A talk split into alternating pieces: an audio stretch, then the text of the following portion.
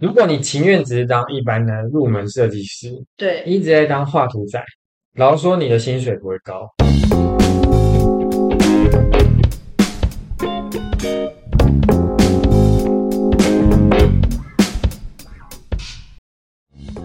大家好，我是阿拉尼，今天又回到了室内装修的世界。那相信在上一集结束之后，大家对室内装修可能会有哪一些工程，然后它整个流程大概会是怎么跑的，应该都有一点了解了。那么在这一集呢，我们的小老板 Austin 也跟大家分享说，要成为一个独当一面的设计师，大概需要哪一些过程。那么他也作为一个老板，有跟大家分享说，诶，如果要来面试的话，怎么样会比较合是一些呢？然后你如果要进来这个行业，你可能需要先了解这个行业的某一些可能比较不美丽的部分，以及如果你是一个还在学中的学生的话，他也跟大家分享，就是说，诶，你可以如何去运用你现在还是身为一个学生的时间，来累积一些社会经验，对你的未来应该会有更多的帮助。那除此之外的话，上一集出播之后，有些人来问，就是 Austin 他们的公司是哪一间呢？这边跟大家分享一下，是顶峰设计，在桃园，大家可以去 Google 或者是去 FB 找找看哦。顶是那个主东西的那个顶，那峰的话呢是金字旁的峰，我应该没有讲错吧，Austin。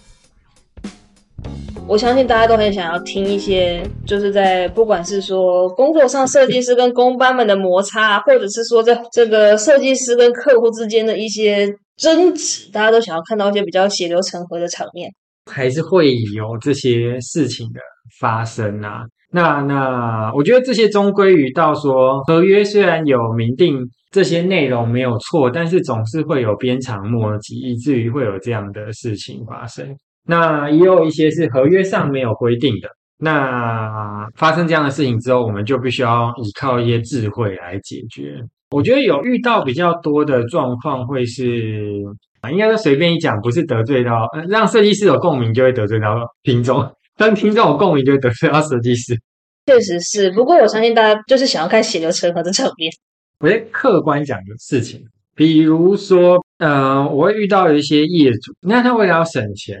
省钱，大家都会想要省钱，但是呢，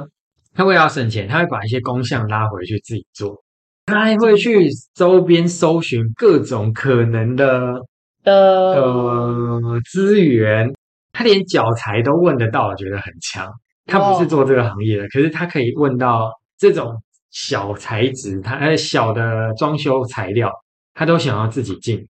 在我们立场，我们会觉得说，这个真的就是非典型的范例。然后就哇哇，连连脚踩这种小东西，两公分乘两公分，或者二点五公分乘二点五公分这种东西，你都要自己来，我们觉得很不可思议。但你会有这种情况发生的时候，其实我们心里大概有底。当然，你连什么油漆啊、水电啊，然后线路啊，对对对，那些你大家都想要自己包哦。对，不给你赚。对，对他们很害怕设计公司赚你的钱。但是我必须平心而论，就是设计公司赚你的钱，但设计公司呢是节省你的时间。确实是了，你要花一大堆时间去管这些东西或找这些东西，其实老多设计公司真的最后有一个立场是，我干脆就不要接你的工程了。你这么会，你自己来。对，我们有个这样的心态，你知道吗？就是真的，你这么会，你自己来。那你有真的因为就这样跟客户说？这个你们这个样子，其实我们不容易啊。那还是说，这个您就要不要考虑自己处理呢？反正您都有各种认识的人，还有各种材料的来源。嗯，作为一个凡人，作为一个不是发光的圣人，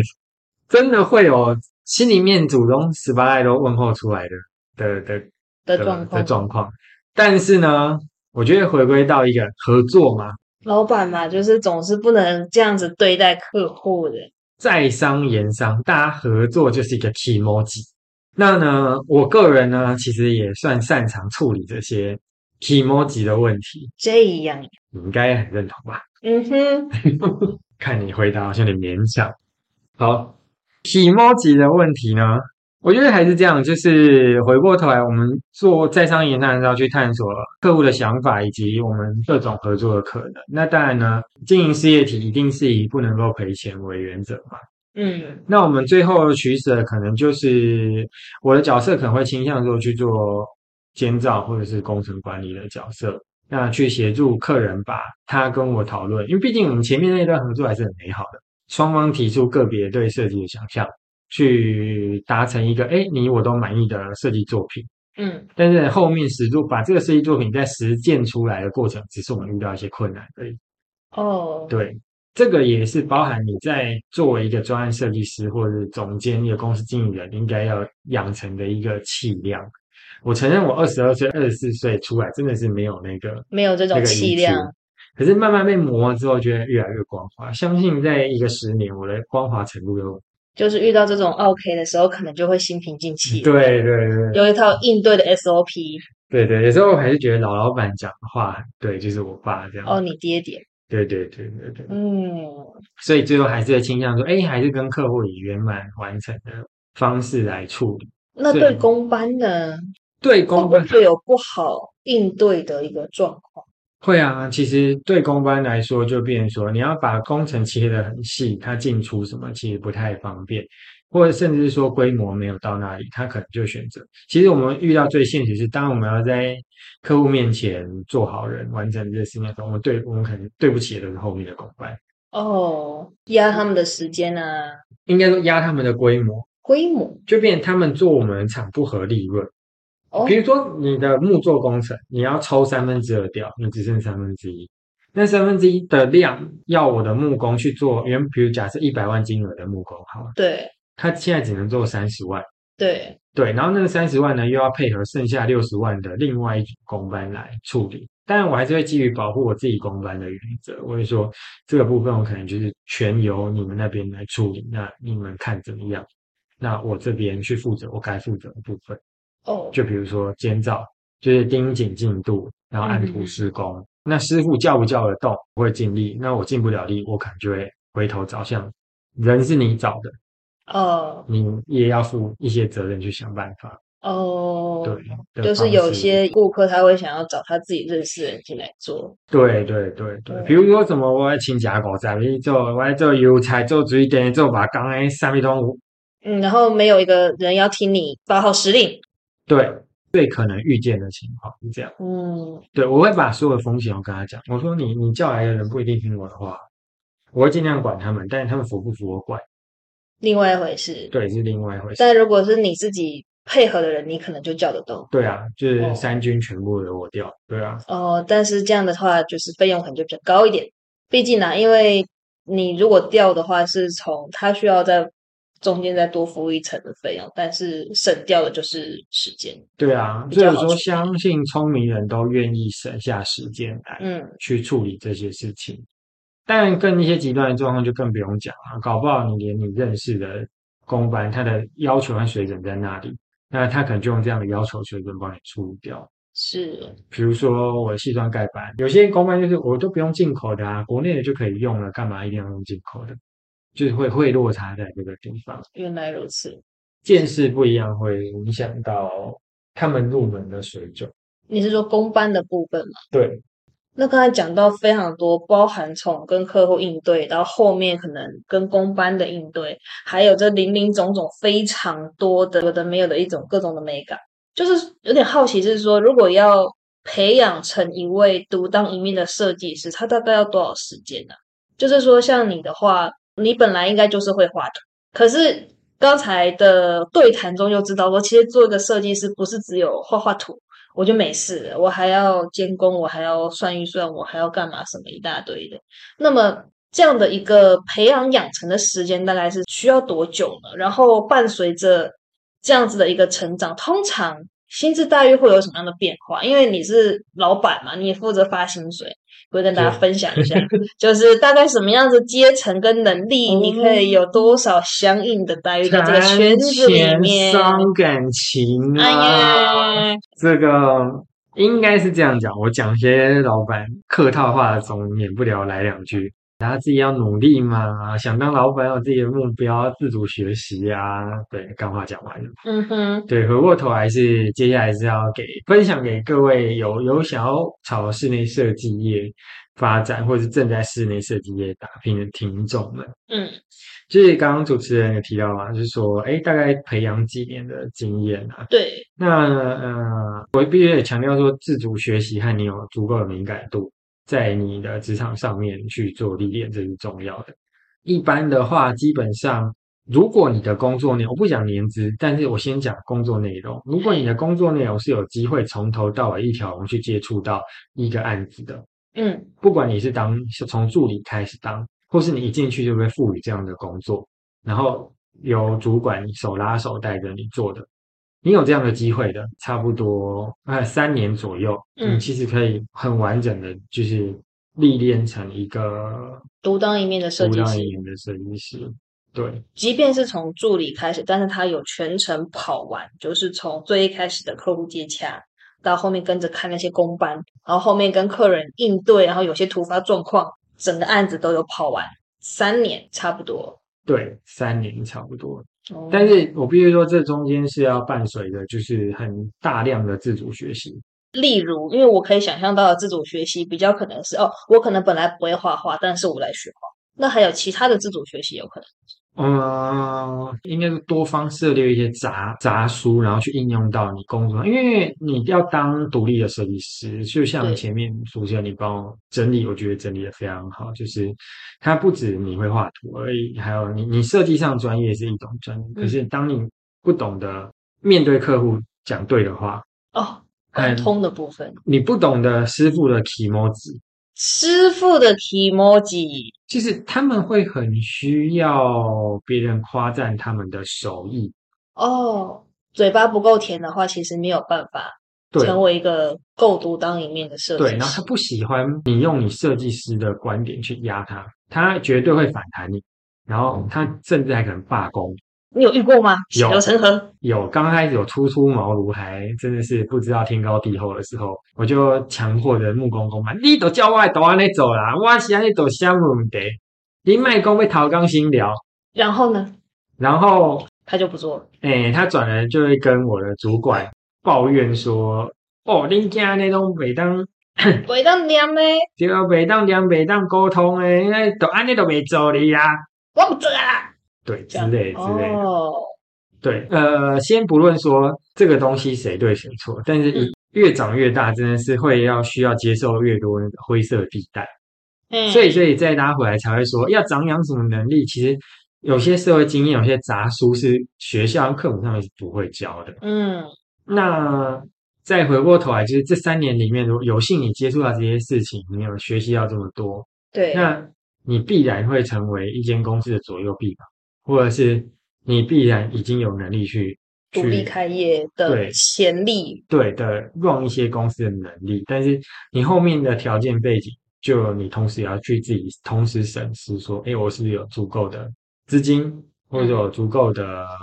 公班资源，嗯嗯嗯，然后去开业，以及我未来锁定的客源在哪里。所以其实有可能啊，如果如果只是要成为一个独当一面的设计师的话，是大概就是前面那些训练完了就好了。但是如果想要开业的话，可能你在前面这些训练的过程中，你就要自己主动要去跟客户保持联系，然后自己要去再跟公班有更深的交情。不然，如果你之后要出来开的话，你什么资源都没有，什么客户都没有，是，有点像是这样。对。那那基于这是员工的立场，那基于我是老老板的立立场，对啊，我也会希望说，我培养出来的员工他是可以独立开业的。哦，那是哦，之后为什么？你为什么希望他是可以独立开我不业？怕他跟我竞争，为什么？应该是这样讲。我必须，我该努力的，我对该努力的是，我要让我的公司有足够的能力，在他未来开业的时候有意愿跟我变成合作伙伴。这是我目前的想法。哦，或许你也可以入股他。是，这是扩张组织，而且有效在可以承受风险下有效率去扩张组织的一个办法。哦，你你能够拉客户吗？那对，我我让你建立你的品牌，这 OK 啊。那你要什么 backup，我支援你啊。哦，另类开分公司的感觉。对对对对，哦我我相信蛮聪明的耶。在我的角色里面，我除了本业的经验要加强之外，我觉得从另外一些企业的角色和它的营运方式，我觉得都可以学习到蛮多蛮多事情的。只是说小公司有小公司的灵活度，那大公司它有大公司的的扛棒，对和必要的对和必要的支出的成本。那这个要经营的方向就是就是我该思考的。那也当然是我未来培养的员工，那可能他有开业的意图，他想就会有点像那种律师事务所那种概念，我们现场观众。就是有点像一个合伙人，就是有对啊，会计事务所、律师事务所都是。都是这种概念。对对啊，哦。那那如果他有一个比较资深的设计师，他以后就可以用公司资源，然后跟你谈分红之类的，对啊就是按案件去去谈。其实我觉得再再拉回到后面那个，刚刚主持人也提到了，就是待遇薪资状况。嗯，如果你情愿只是当一般的入门设计师，对，一直在当画图仔，老实说你的薪水不会高。纯粹画图薪水不高，大概多少？两万八。一业界啊，嘿业界大学毕业，我们讲说好室内设计系的名牌名牌大学毕业，我不讲哪个学校，这样严重的歧视。名牌大学毕业真的只会落在差不多也是三万上下，嗯，纯画图的话，没有是你什么都不懂一张白纸，哦，那你努力了很久，你还在纯画图，可能就是顶就是三万五。嗯，对，在一般这样室内设计，先不讲是什么汇桥那种很屌的公司，嗯嗯，那种上市柜那种。那你后面你不把自己培养成独立的设计师，真的你就是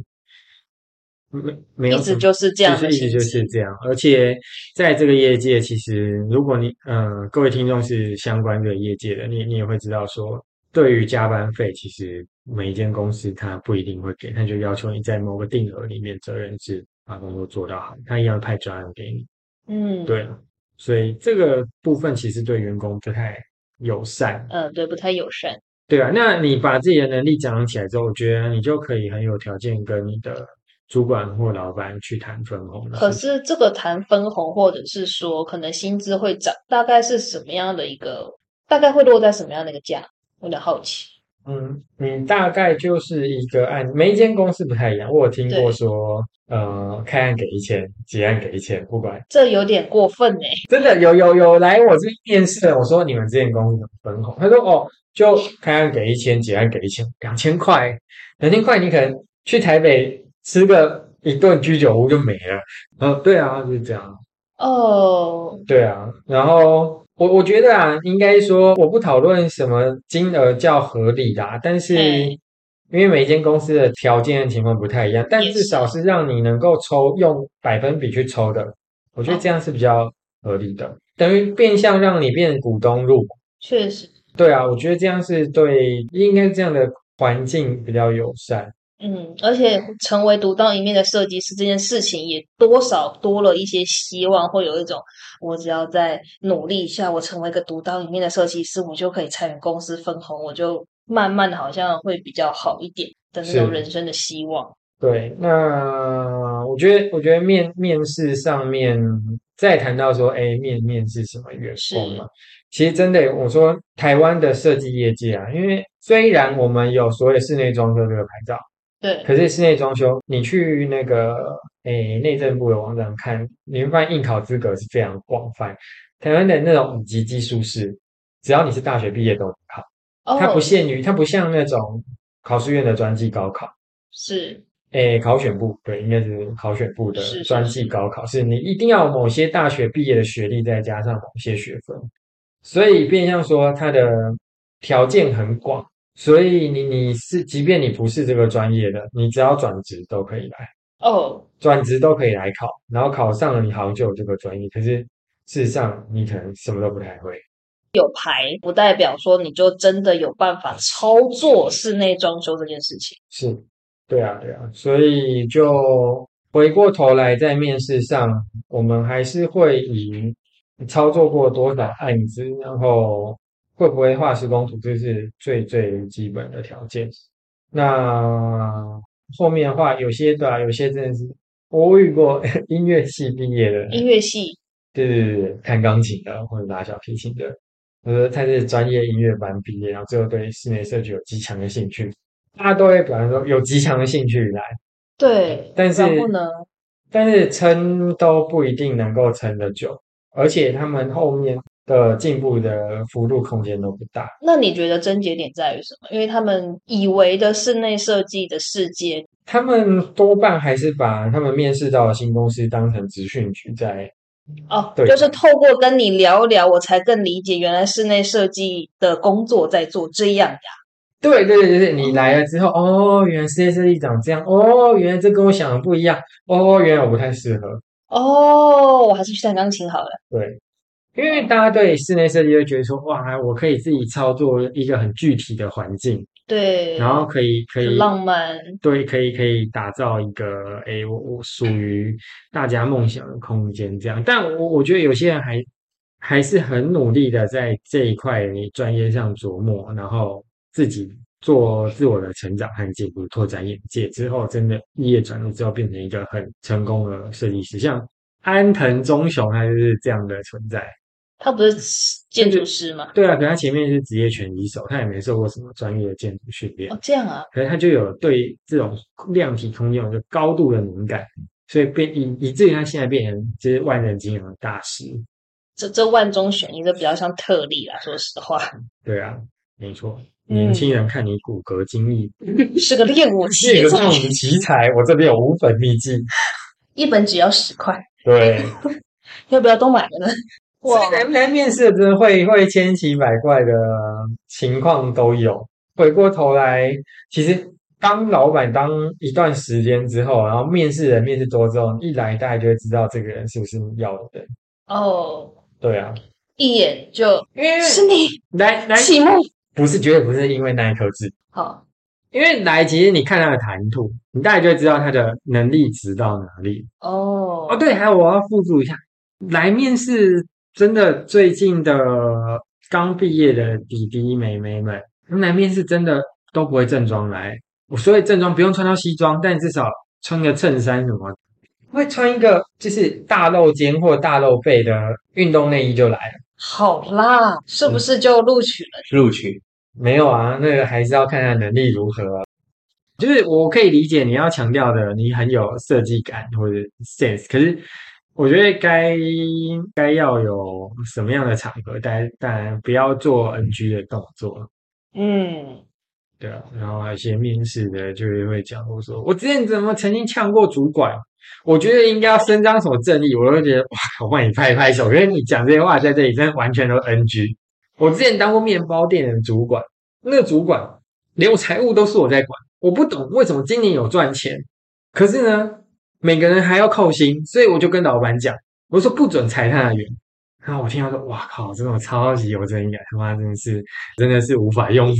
这边有老板亲自跟大家分享，就是有些时候啦，在面试的时候，大家还是不要太诚实。你可以展现出你好的一面，但是记得要包装往对的方向。这个我觉得我可以这样子理解，说你很有正义感，但是在谈到有一些地方的时候，也会让人家就是有点害怕望而生畏，你知道，就是所以在这中间，你会帮我开那个，如果我有一天离职，你会帮我开离职证明。其实我现在还在领失业救助金。哦，不像这小朋友背景不差，也是不错的高中、不错的大学毕业，怎么很 care 职业救助金的？哦，对啊，如果我上一间公司才没开离职证明给我，但是我希望他开给我，不然那你这里什么时候可以到职？可以再玩两个礼拜吗？我想要去日本玩一下。那失业救助金我其实也可以再多领两百，我看一下一年内要几次申请是上限。我想，哇，我都还没研究这么透彻，这到底是哦，他是想来领失业救助金，还是想要上班？我之前遇过这种面试的，就是就是面试的的的新鲜人来，千百种，对，就是后来我才知道说，原来真的是我眼界太小。就是虽然我也当过社畜，我前面也历练过，但是我的同事们还不至于有类似的情况。直到你当老板了对啊之后，你才发现原来会来面试的人其实真的千百种。对，哦，没错，嗯，真是辛苦你了呢，但也眼界大开。对啊，对啊，我觉得这个是蛮蛮有趣的。嗯，那在最后的最后啦，如果今天有一个人，他准备要踏进试装呀，但是他有点犹豫，好害怕，我要进去呢，还是不要进去呢？我要出来呢，还是我要进去呢？你会给他一个什么样的建议呢？或者是你建议他做好什么样的心理准备？建议他做好什么像？诶，我觉得心里先想一下自己是不是，就是我先呃，就是不是本科系的好了，嗯是本科系毕业的，因为不是本科系，应该说我们都把这些对象当做一般人来看待。对，对，那先不论说他是不是有极强能力去监督自己、督促自己成长，对你，你有四年毕业的人，你至少你接触 K 的哦，K 的，然后 SketchUp、三 D Max 这些东西是不会陌生的。对，对，那你进入的状态比较快。那以至于你本身有这样的能力，就像我一些研究所的学弟妹啊，他他就是有兴趣往这个地方涉足。那我觉得前面要蹲一下，就是可能真的要忍受两到三年的的低薪，因为室内装修业它它能够给员工的待遇，我觉得相较起业界其他的地方不一定这么的好。就是他一定要熬到他可以成为独当一面的这个设计师的时候，他才有这个资本跟条件可以离开他的低薪状态，对，需要有相当的热情支撑他。对，那再来是非本科系毕业的，我会建议说，先排除掉，我觉得可以先多找一些在这个行业内的人先聊一下，因为我遇到多最多的范型就是范例的特征，就是他一进去他就想要做设计，他对设计超有热情的，嗯，但是他的设计就是纸上画画、墙上挂挂，做不出来。做不出来是指太贵了，或者是师傅觉得这个就是不是材料不合理、工法不合理，不然就是价钱不合理，哦就是会有各种不合理。不合理，对，然后以至于说这个东西是很难被实践。那再来，这这个都是其次哦，最前面是我一刚开始进去，我绝对不会叫你做设计你会教他做什么？啊，你会教他做什么？从工图开始画啊，哦，先做我的设计。嗯，你要先知道说什么样叫做得出来的东西，你才能够去进阶到说我要做什么东西。还没有学会走路就想飞呢。对对，因为其实大部分非这个专业人，他的落差都在，尤其是他遇到第一份工作，给他最大的挫折感都在于说，为什么你不让我做设计？你为什么都把我当画图小弟小妹？哦，因为他还不会做设计。就说到你什么都不会嘛，原来我怎么？可能放着设计让你去做？嗯，你知道这样做很美，问题是里面的木料结构，我讲啊，系统柜和木座柜，它压根就是八百，就是八竿子不打不着边际的东西。系统柜上有它固定的规格，嗯木座柜它可以随心所欲，就看你的成本，嗯看你看你的预算。嗯，对啊，那你连这些基础的功法不知道，哇靠，你就要说我想要做设计，对设计充满着无敌的热情，这就是完全是听了让你冒冷汗的一个发言。对啊，我就想说，哇，我要砸多少钱下去，让你赔够之后，然后让你学到，学到之后，然后你就说，哎，Austin，拜拜，我要去下一间公司。对啊，这这就是业界遇到最多的范型，嗯，这样子。哦，对啊，那总结回来，你说什么样要鼓励这些后辈？对啊，我觉得真的还是要尽量的吸收知识，然后增加自己真的实实际有用的价值。学校教育归学校教育，可是要尽量能够快速适应社会的一些社会上的东西才是最真实的。学校的教育多半，呃，你可以去回回顾到说，学校是由学校教授们他们的学经历，然后去传达这些知识的。但是每个人在每个人生命历程里面投入的时间不一样，哦，所以不可以把你以往受过的这些经历当成是你的全部，或者是你应该要往这个方向发展。你应该要用一个更开阔的心胸去思考不一样的事情。嗯，所谓不一样，就是说，哎，学校教授他们可能把大量时间花在研究上面，可是他们不一定有自己开过公司的经验，不一定有面对到不同的我们所谓的利害关系者的经验对历。对对对，甚至是哎，所谓面对 OK 的经验，因为他们根本不会有他们是公这样的场合他们是公职，他们不会有什么自己做商业利益交换的机会，机会，即便有，很可能都是亲友，就是不是第一线自己经历的。那学校有学校教育被赋予的任务和它的极限，那不应该把所有的责任或者所有自己未来可能面对到第一线不友善的工作环境，都归咎到学校教育上面。哦，所以其实你是鼓励大家在学校的时候多尝试去去，可能或许是打工也好，或者是去多跟已经在外面业界工作的，不管是学长姐还是朋友了解互动也好。但是就是趁着在学校的这段时间，多筹备一些自己的能力，那同时也不要去一厢情愿的觉得说学校会给自己百分之一百的这些可能战力装备，让你可以一毕业之后就好像有全副武装的这些东西可以去开始打 BOSS。对，没错，嗯，对啊，对啊，就是你还是要，即便你在大学里面做了一些不合群、奇怪的动作，但是只要你的目标是明确的，它就不一定是不好的不好的。因为老实说，就是台湾的社会里面，可能班上有些同学，他不一定是要靠自己花自己赚的钱去支付学费，所以相对应，他就会觉得说，我取得学历之后，工作后面赚钱才是我后面的事情。可是鼓励各位说，哎、可以提早去思考这个事情，然后在大学里面，就是去找到自己需未来可能需要的工具或资源，即便这样让你看起来也许有一点不合群，